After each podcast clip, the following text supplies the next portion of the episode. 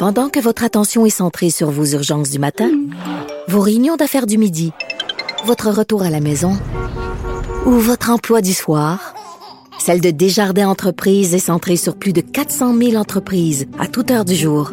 Grâce à notre connaissance des secteurs d'activité et à notre accompagnement spécialisé, nous aidons les entrepreneurs à relever chaque défi pour qu'ils puissent rester centrés sur ce qui compte, le développement de leur entreprise.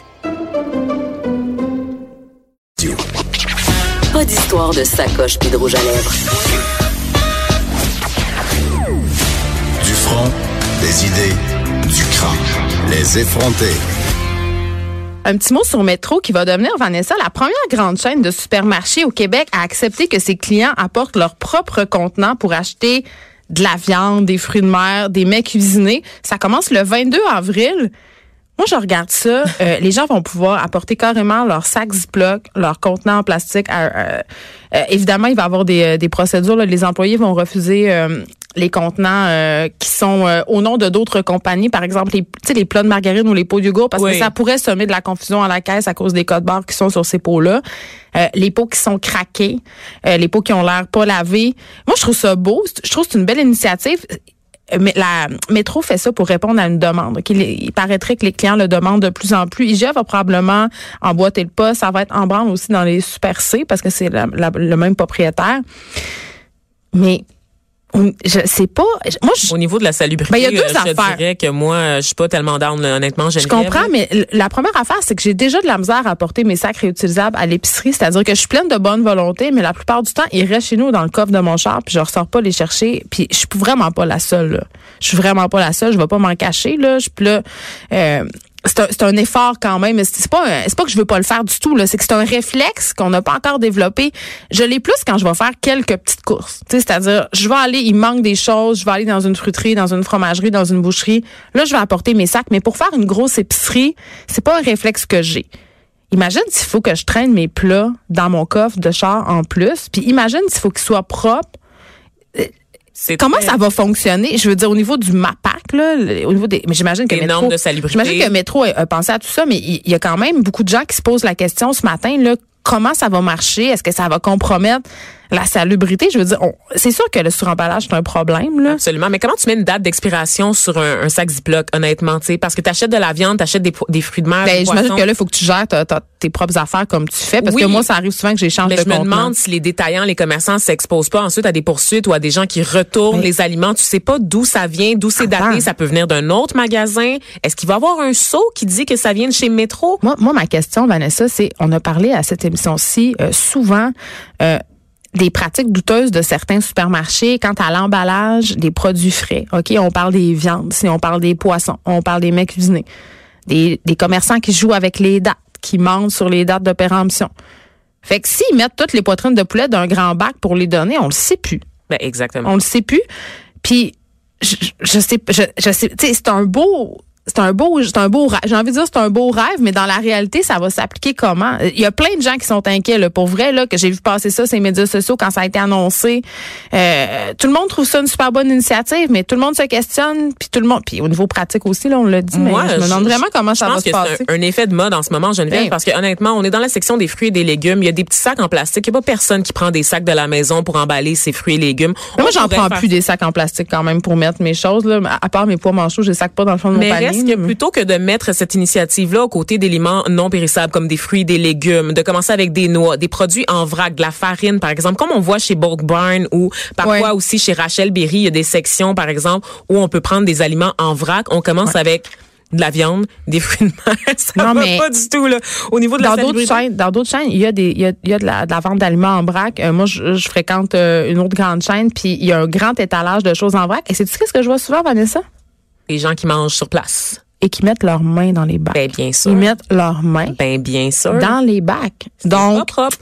Et ah, c'est ça. Donc euh, voilà. Puis Métro aussi euh, jongle avec l'idée de remettre euh, sur ses étals des sacs réutilisables justement, Vanessa, pour les fruits et les légumes. Ça avait été essayé, vous le disant, ça avait pas pogné. Puis là, ils vont, ils veulent. Mais ça, moi là, ça c'est une fausse solution. Honnêtement, mais c'est quoi la le problème, le problème là des épiceries, on va se le dire là, là on, tu sais on a tous perdu l'habitude d'aller au marché, d'aller chercher des aliments frais, d'aller voir les agriculteurs. J'ai pas le temps. On n'a pas le temps, fait qu'on va, c'est du fast food, c'est du fast food. Quand tu vas à l'épicerie comme ça, ben, que tu veux tout trouver au même endroit. C'est pas pour qu'ils vendent des barbecues, du linge puis de la vaisselle à cette heure. C'est de la surproduction. Le problème là des épiceries, c'est qu'on produit trop pour remplir à la demande de gens qui surconsomment. Ok, c'est ça le ben, problème. Parce qu'on est si oui, à ce là Il y aurait pas de suremballage s'il y avait pas trop d'aliments déjà sur les tablettes à la base. C'est ça le véritable problème. Et là, on a une fausse solution. Tu parlais des sacs réutilisables. Je m'excuse. Un sac réutilisable, là, il y a plein de gens qui les jettent. Tu sais, à un moment donné, tu oublies tout le temps tes sacs réutilisables, fait que t'en achètes un. Excuse-moi, ça pollue. C'est en plastique, en pétrole. Je veux dire,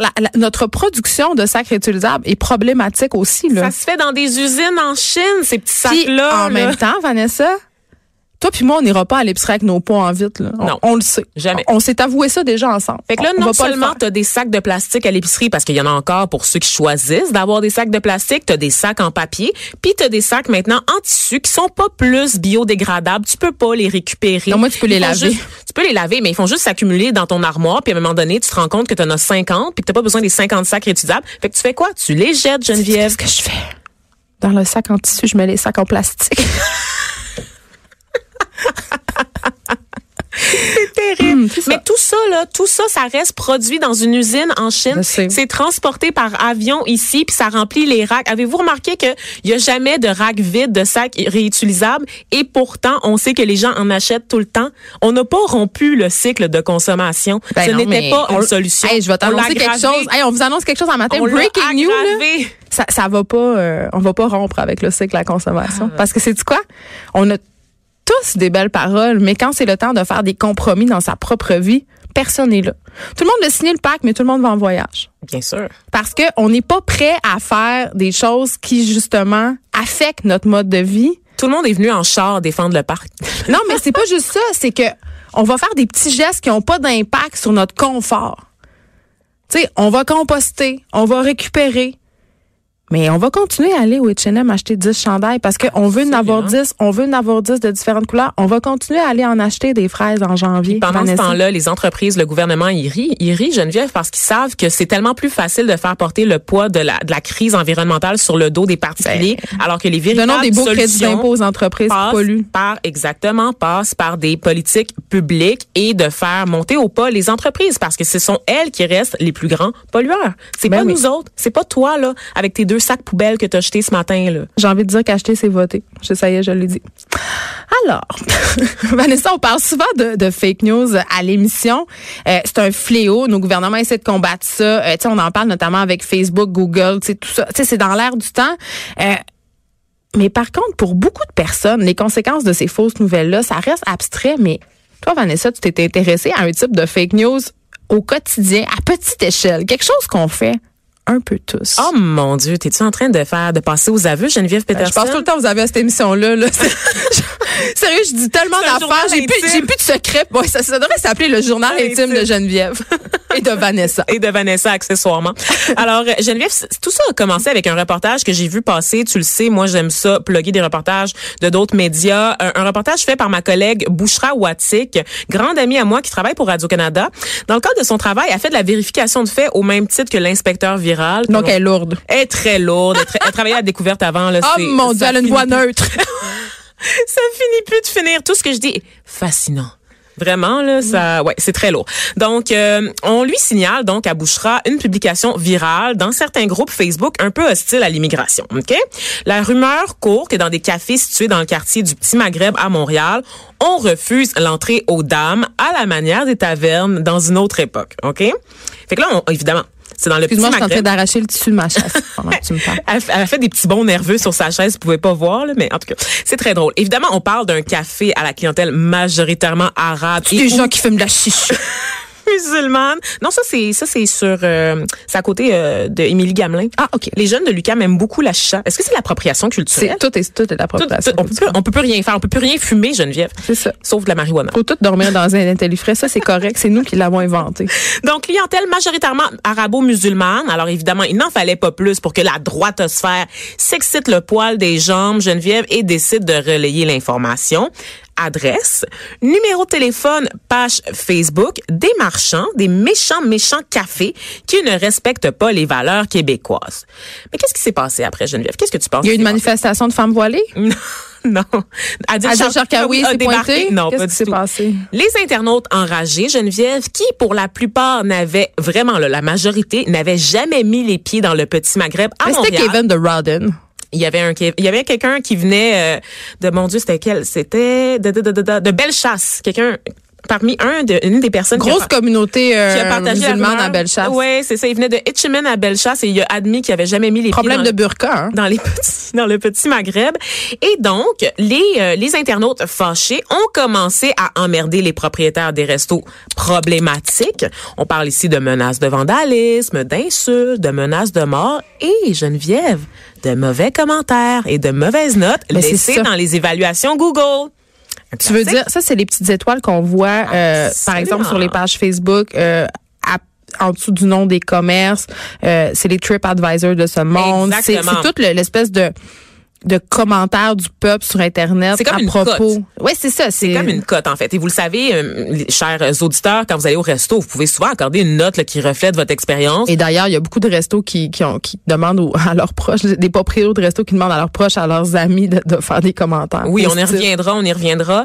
Euh, généralement en étoile, qui va se retrouver sur le web, que ce soit sur Google ou sur Facebook, tu le disais Geneviève, ou encore sur des sites un peu plus spécialisés, TripAdvisor, Yelp aussi, euh, qu'on utilise un peu moins dans le milieu francophone. Vraiment, tu, tu fais-tu vraiment ça, toi? Sérieux, ouais. Des fois. Pour là, choisir des restos. Quand, moi, quand je voyage plus, plus qu'à Montréal. Mais quand je suis dans un secteur de la ville que je connais moins, puis Ouais. que j'ai le goût de manger, je regarde autour de moi, évidemment, Maps, Google Maps va me dire où je me trouve, va me dénicher des restaurants à proximité d'où je me trouve, et je peux pas nécessairement les évaluer. Je vais aller voir effectivement des commentaires à laisser par d'autres personnes. Moi, je me fie à des, à blogs. Je, je regarde beaucoup de tastet pour les la- restaurants. ben oui, mais quand tu es dans la rue, là, en train de marcher, puis tu sais, je sais pas, là, je suis dans NDG, je suis dans Notre-Dame de Grâce. Qu'est-ce que tu fais là? Ben, Il y a une super pizzeria qui s'appelle la pizzeria Melrose, là. Ah c'est oui. bon, c'est bon. On- D'accord. Mais tu a- sais déjà qu'elle est bonne, fait que tu vas pas sur les sites. Mais maintenant, je le sais parce que j'y ai goûté. c'est comme ça que tu l'as découvert? ça, exactement. Ah. Parce que tu cherches, tu t'es dans la rue, on est, on est dans l'instantané, là, Geneviève, là. Tu souvent, là, tu regardes, tu sors ton téléphone, t'es dans la rue, tu vas voir sur Facebook, qu'est-ce que les gens en disent, sur Google, qu'est-ce que les gens tu fais un choix par rapport à ça. Tu sais, si tu vois que c'est écrit pas propre, mal coté, euh, deux étoiles, tu, tu mets pas les pieds, là, tu passes pas la porte, d'un restaurant à deux étoiles. non. Bon, Moi, ben c'est voilà. 5 étoiles ou rien, Vanessa. Oui, bien sûr, évidemment, mais pour la- le commun des mortels, généralement trois étoiles et demie, Ça ça, le fait, ça le fait, ok? Et là donc, euh, évidemment, euh, quand vous cherchez un restaurant, c'est ça, vous prenez le temps de regarder s'il est bien coté par les, les internautes. Parfois, vous prenez l'habitude aussi de lire les commentaires parce qu'il suffit pas juste de regarder la note. Des fois, les commentaires sont plus révélateurs que la note en tant que telle parce que ça reste une moyenne. Mais là, il faut comprendre que si on se fie tous à ces notes-là, ça a absolument rien d'objectif là.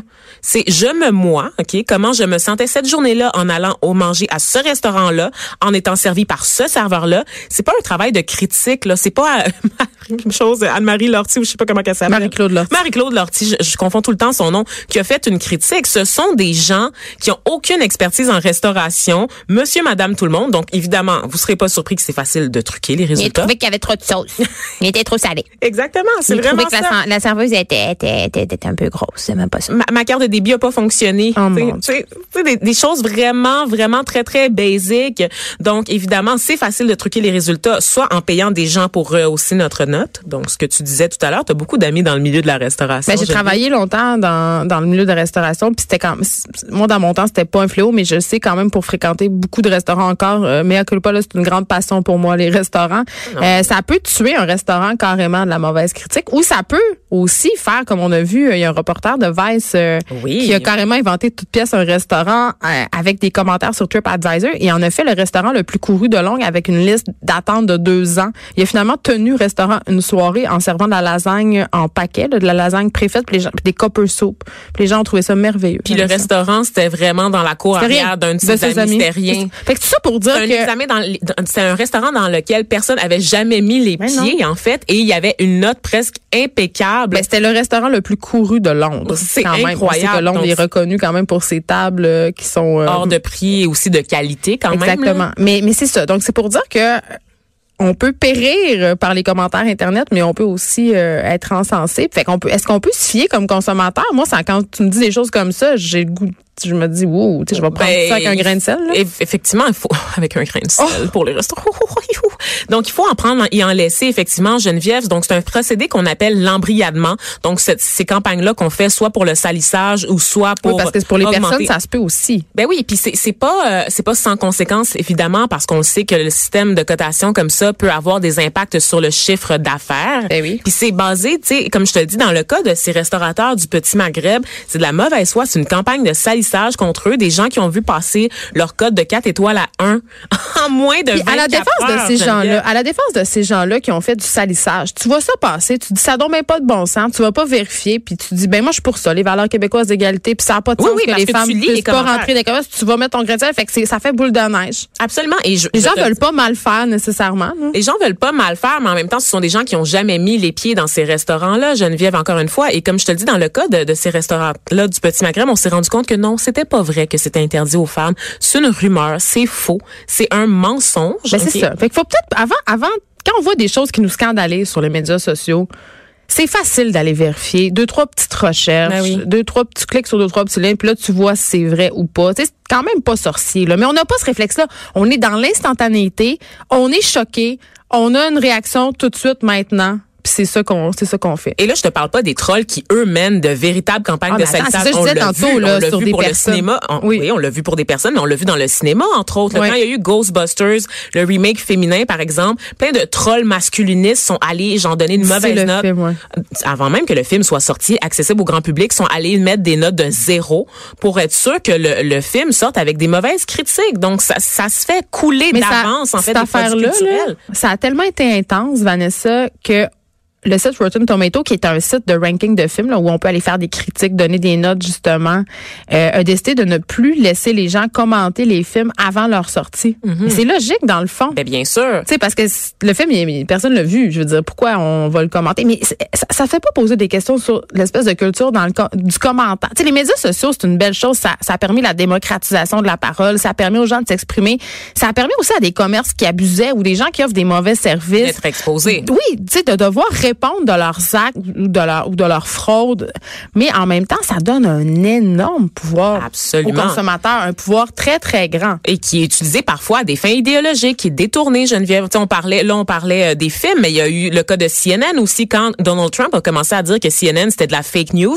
Tous ses supporters sont allés accorder la note de 1 à ce média-là, qui est quand même une institution aux États-Unis, mais ils ont décidé de saboter, en fait, la, la, la crédibilité de l'institution, donc de CNN, en donnant des notes de 1 dans Google Reviews. Ceux qui se rappellent aussi de l'histoire de Cécile le lion, vous vous rappelez ce petit lion, ce petit lion, ce grand lion d'Afrique qui avait été tué en fait par un dentiste. Ce dentiste-là euh, avait son propre cabinet. Des internautes enragés par le par le phénomène du braconnage et par cette histoire-là là, de vraiment de dentiste qui traque une bête, euh, une bête qui était quand même assez superbe, qui avait un pelage assez exceptionnel en fait et qui était proté- protégée, ont décidé d'aller saboter les les euh, les résultats en fait la cote de son cabinet de dentiste. Donc c'est devenu une campagne de lynch- lynchage pour ce oui. dentiste-là. Mais c'est pas c'est pas sans conséquence. Et trois ans plus tard, il y a encore des mauvaises évaluations qui Est-ce se qu'il a fait font. faillite? Ben, il, il a disparu dans la nature. Mais on pouvait faire la même chose au niveau de la critique culturelle au Québec en quel- euh, il y a quelques années. là, Il y a des critiques qui assassinaient des films avant même leur sortie, des livres aussi. Mais ce sont des gens qui sont payés pour faire ça. ce métier-là. Là, la différence, c'est que les gens monsieur, madame, tout le je monde. sais, mais les gens ils lisent une critique puis ils prennent ça comme parole d'évangile Oui. puis ils disent ben c'est forcément pas bon, c'est c'est marqué sur le site que c'est pas bon. Tu sais, faut souvent faut se faire euh, Sa sa propre propre idée. idée. Restez là, on s'arrête un petit instant puis on parle de McGill après la pause qui a abandonné le nom Redman. Puis toi Vanessa, euh, t'as un petit bémol par rapport à tout ça. Les opinions. Les effrontés. De 9 à 10.